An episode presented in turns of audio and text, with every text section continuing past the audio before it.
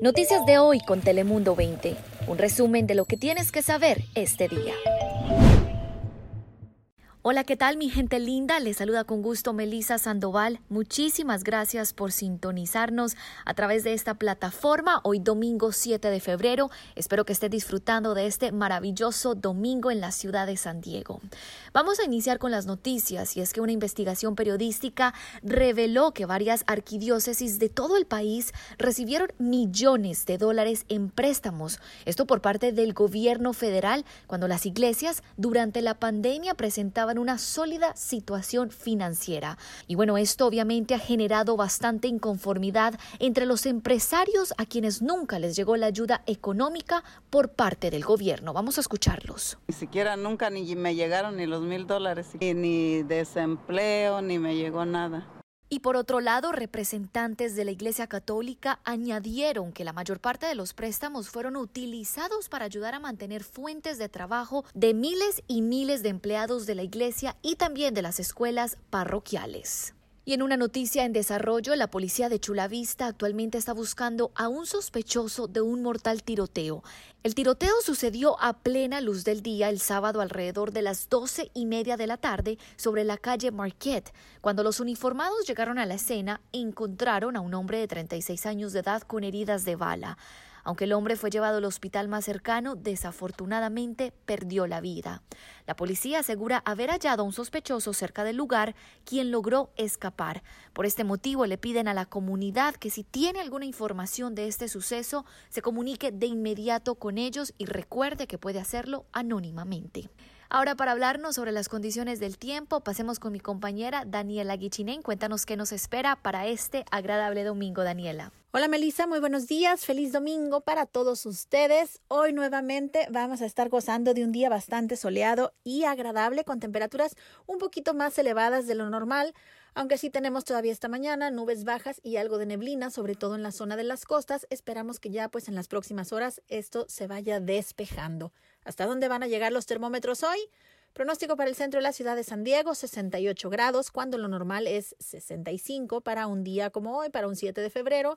En el interior alcanzaremos los 74, las montañas y un poquito más fresco quedarán en los 60 y en los desiertos se alcanzarán 76 grados. Pero bueno, mañana ya es lunes, estaremos arrancando una nueva semana, la segunda semana del segundo mes del año y veremos un poco más de nubes y temperaturas entre 5 y 6 grados más bajas que las que esperamos para el día de hoy y así se van a mantener estables y algo bajas, por cierto, durante toda la semana.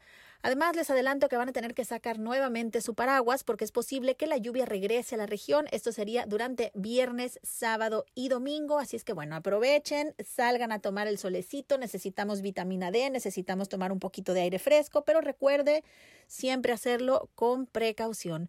Pasen un feliz domingo, Fabián. Feliz día para ti también. ¿Qué nos tienes hoy? Muchas gracias, Daniela. Como oyeron, aprovechen el buen tiempo y precisamente uno de los planes que podrían hacer tiene que ver con nuestra próxima noticia. Y es que legisladores californianos están considerando una propuesta de ley que permitiría a los parques temáticos en California abrir sus puertas. Disneyland, Universal Studios y Magic Mountain se beneficiarían de este proyecto de, ley, el cual los dejaría abrir durante la fase de color naranja. Actualmente estos parques de diversión se encuentran cerrados ya que el condado no les permite abrir hasta entrar en la fase amarilla. Aquellos a favor dicen que su apertura podría aportar miles de empleos y millones de dólares en ingresos fiscales al Estado. Y hablando precisamente de estos parques temáticos, finalmente SeaWorld volvió a abrir sus puertas este sábado aquí en San Diego. Tras haber estado cerrado por orden del gobernador, el parque anunció que ha hecho cambios en sus instalaciones para permitir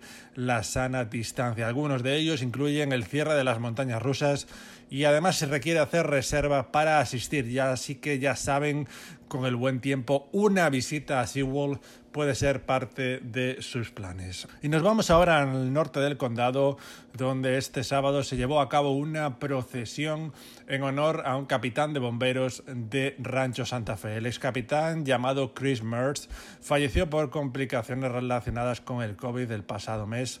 La procesión se realizó en la estación del Distrito 3, donde una caravana de camiones de bomberos y automóviles condujeron a través del vecindario. Mertz fue un veterano durante 30 años que trabajó como bombero durante tres décadas. Y acabamos con algo mucho más alegre porque este domingo está marcado por ese duelo de la Super Bowl.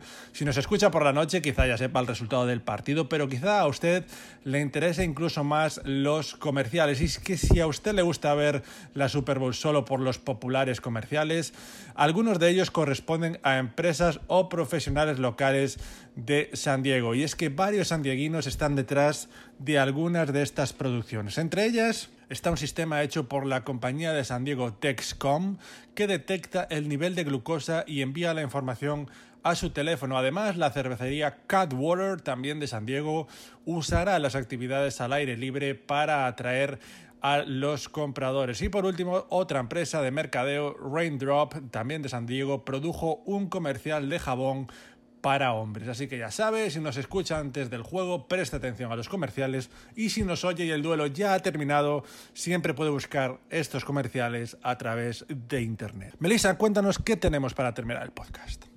Fabián, muchísimas gracias por ese informe y bueno, y aunque los CDC continúan recomendando el no viajar, pues hay quienes, por supuesto, deben realizar viajes esenciales.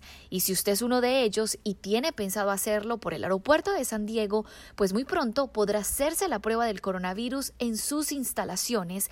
Un portavoz del aeropuerto nos confirmó a Telemundo 20 que se han asociado con una compañía llamada Carbon Health para proporcionar esto las pruebas a los viajeros. La empresa dice que entregará los resultados el día después de realizar el examen. Y si usted necesita hacérsela, pues necesitará una cita y pagar 170 dólares. Hasta aquí las noticias. Muchísimas gracias por habernos sintonizado. Nos vemos en la próxima. Chao, chao. Noticias de hoy con Telemundo 20. Suscríbete, ponemos información a tu alcance todos los días.